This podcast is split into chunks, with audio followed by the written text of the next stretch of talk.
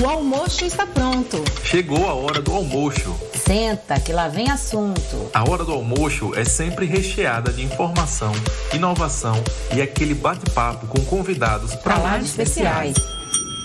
Hora do almoço.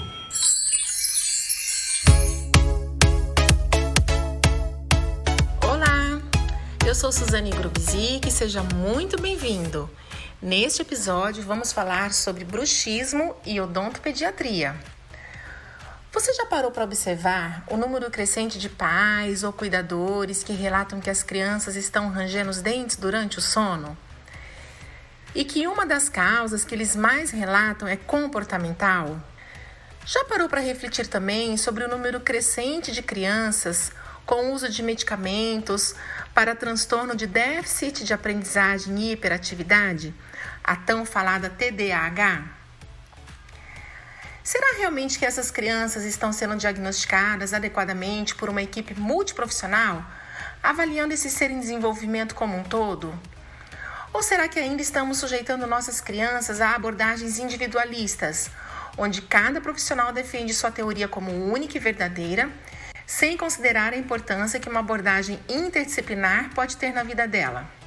Não dá mais para viver fechado na caixinha dos dentes quando atendemos nosso paciente infantil. Também não tem como fecharmos os olhos para os novos estudos que têm apontado cada vez mais a importância de um olhar holístico, integral para a criança que chega no consultório e que nos mostra cada vez mais como o bruxismo tem um mecanismo protetor na vida de uma criança.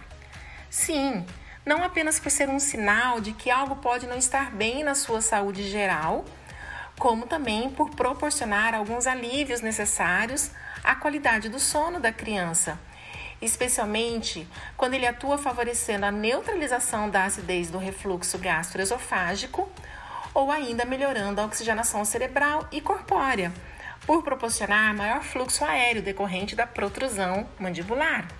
Mesmo assim, os odontopediatras são muito procurados para o tratamento do bruxismo em crianças.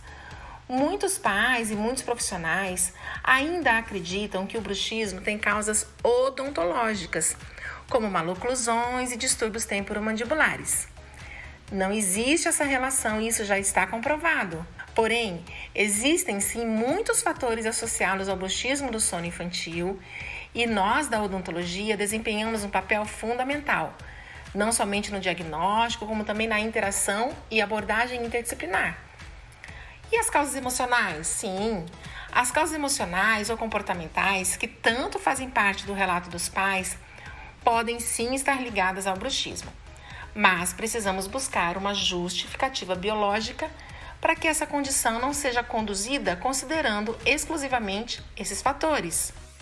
A odontopediatria pode e deve fazer uma averiguação na consulta inicial ao paciente infantil, buscando sintomatologia através de instrumentos validados que chancelem a abordagem multidisciplinar. E sim, abordagem terapêutica sim. Nós, dentistas, podemos e devemos propor estratégias para direcionar um crescimento e desenvolvimento crânio-facial adequado, e postura de língua é fundamental para isso. E essa postura de língua é o elo entre os problemas infantis. Vamos compreender? Cada vez mais se evidencia que problemas respiratórios podem deflagrar episódios de bruxismo e o dentista tem muito a ver com isso. Você sabe por quê?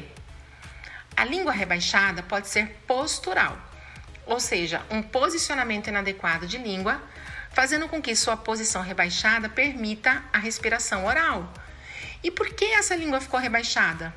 Vamos pensar. Algumas lactantes, por qualquer motivo que tenha impedido de amamentar seu filho satisfatoriamente e tenha tido a necessidade de lançar mão de um bico artificial, pode determinar na criança um hábito postural inadequado de língua. Isso porque o mamilo do seio materno é o único bico fisiológico que proporcionará à criança um recrutamento correto da musculatura bucal, em especial a língua. Esse órgão deve se anteriorizar e se posicionar por baixo do mamilo, realizando movimentos peristálticos, comprimindo o mamilo contra o palato e, com isso, jorrando leite de dentro do seio materno para a parte posterior da boca do bebê. Ao lançar mão de bicos artificiais, o recrutamento muscular acontecerá de maneira completamente alterada. A língua do bebê permanece rebaixada e posteriorizada e não será recrutada para extrair o leite. A falta de movimentação da língua e o posicionamento inadequado anularão o estímulo necessário para o crescimento e desenvolvimento crânio-facial. Devemos lembrar que ao nascer o bebê apresenta um retrognatismo mandibular que será corrigido com o estímulo adequado da amamentação. Os movimentos mandibulares que a amamentação proporciona de abaixamento, anteriorização, elevação e posteriorização serão necessários para estimular esse crescimento no sentido póstero anterior e ainda para a boa saúde das articulações temporomandibulares. Com o uso de bicos artificiais, a falta dessa movimentação, uma vez que os músculos recrutados são diferentes dos da amamentação, juntamente com o rebaixamento e até posteriorização da língua, anularão o estímulo adequado e ainda proporcionarão alterações no crescimento e desenvolvimento das estruturas do sistema estomatognático e afins. Isso porque esses bicos não apresentam a flexibilidade e elasticidade do mamilo, desencadeando um posicionamento inadequado da língua, que poderá então permanecer rebaixada, iniciando o estabelecimento do padrão oral de respiração com todas as suas consequências. A respiração oral faz com que o ar entre no corpo do bebê sem ser devidamente filtrado, aquecido, umedecido, pois quem desempenha esse papel é o nariz. Nessa situação, a criança começa a respirar pela boca e a entrada do ar acontece de maneira totalmente inadequada, sem ser filtrado, com todas as impurezas, podendo começar dessa forma problemas de alergia, pois os órgãos de defesa, como amígdalas e adenoides, precisarão entrar em ação para combater os microorganismos e poluentes do ar, com possível e muito comum hipertrofia desses órgãos. A hipertrofia desses órgãos acentua a necessidade de respiração bucal, pois passa a representar uma obstrução nas vias aéreas superiores, dificultando cada vez mais a respiração nasal. Quando essa obstrução leva, estabelece o padrão oral de respiração durante o sono, pode desencadear episódios de apneia com depressão respiratória importante e quando então o bruxismo entra como mecanismo protetor. As atividades musculares que acontecem no bruxismo levam à protrusão mandibular, levando por sua vez à liberação das vias aéreas, favorecendo o fluxo de ar. Crianças que são submetidas a tratamento medicamentoso ou cirúrgico dessas obstruções tendem sim a diminuir os episódios de bruxismo, porém raramente reaprendem a respirar pelo nariz espontaneamente, pois o hábito postural da língua rebaixada permanece. E essa criança então precisará reaprender o adequado posicionamento novamente, tanto no repouso como na função a odontologia miofuncional, com todos os embasamentos científicos que a suportam, entra como um dos pilares dessa abordagem multi ou interdisciplinar, pois disponibiliza ferramentas e dispositivos através dos quais os odontólogos podem auxiliar o paciente em pleno crescimento e desenvolvimento crânio-facial na busca de uma postura adequada de língua, que é um estímulo fundamental para o desenvolvimento da maxila. Você pode estar perguntando: por isso então que devemos tratar maloclusões em crianças? Sim, mas também vamos considerar o seguinte: tratar as maloclusões infantis como alterações meramente morfológicas limita todos os benefícios que nós podemos proporcionar a nosso paciente, uma vez que o posicionamento dentário é uma resultante de forças que atuam sobre ossos e dentes. Se as maloclusões estão se evidenciando precocemente, o olhar do odontopediatra e do ortodontista se faz necessário para uma determinação de relação causal. Postura inadequada de língua leva a uma deficiência de crescimento maxilar e alteração no direcionamento do crescimento mandibular. A falta de espaço nas arcadas dentárias proporciona falta de espaço para o alinhamento dentário e, consequentemente, oclusão inadequada entre os dentes. Mordida aberta anterior, mordida cruzada posterior são entidades muito comuns em crianças com respiração bucal, pois a falta do estímulo adequado da língua, além do excesso da ação muscular, como bucinadores, muito recrutados em movimentos de sucção em bicos artificiais, podem levar ao estreitamento maxilar e ampliação do espaço entre os dentes anteriores. Corrigir o alinhamento dentário sem se preocupar com a causa é como tratar um episódio febril com antitérmicos sem se preocupar com a causa infecciosa. Pode ser muito arriscado.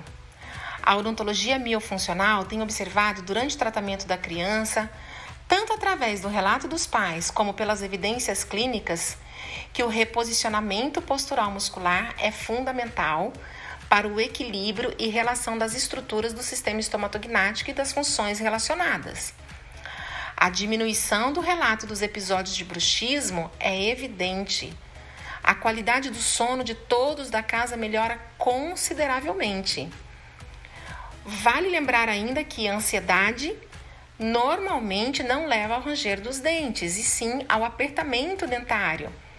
Crianças com desafios comportamentais podem estar sendo vítimas de errôneos diagnósticos pela relação bruxismo, causas emocionais psicológicas. Respirar pelo nariz é fundamental para um sono reparador e para a qualidade de vida. Crianças ditas hiperativas ou com desafio comportamental devem ser observadas cuidadosamente por uma equipe multidisciplinar antes do estabelecimento definitivo de um diagnóstico único. Criança que respira pela boca predominantemente durante o sono não oxigena adequadamente o cérebro, não tem qualidade de sono, não tem sono reparador, acorda irritadiça, é comum ter baixo rendimento escolar e pode apresentar comportamento semelhante à hiperatividade semelhante a crianças com diagnóstico de TDAH. Assim, quando ouvirmos falar que bruxismo é fisiológico na infância, devemos tomar cuidado com a relativização de sua importância, pois pode dar a falsa impressão de ser algo normal, sem impacto significativo na saúde e na vida da criança. O termo fisiológico remete ao mecanismo protetor do bruxismo, pois reflete que o bruxismo é um sinal de que algo não está bem. Nessas situações, proteger apenas os dentes sem buscar a verdadeira causa e tratamento multidisciplinar é limitar muito o potencial de crescimento e desenvolvimento da criança. É imprudente. Devemos usar o bruxismo a nosso favor nós somos muitas vezes a porta de entrada para diagnósticos de problemas respiratórios, gastrointestinais, neurológicos e comportamentais. Devemos nos posicionar como profissionais que atuam em conjunto na busca do pleno desenvolvimento infantil. E mais, muito além do que simplesmente encaminhar pacientes para tratamentos de profissionais da saúde das mais diversas áreas devemos nos unir a uma equipe interdisciplinar para nos fortalecer enquanto profissionais que de fato e de direito se propõem a acompanhar a criança para o seu desenvolvimento em sua plenitude. Compreender esse ser como um indivíduo que não é somente boca, mas que possui uma cavidade oral que faz parte de um todo, de um sistema complexo, sendo a boca um local repleto de manifestações sistêmicas bem como o elo inicial para a devolução da saúde bucal e geral. Assim, chegamos ao fim de mais um episódio do nosso podcast. Nos vemos na próxima hora do almoço. E não se esqueça, nos siga lá nas redes sociais. Até lá!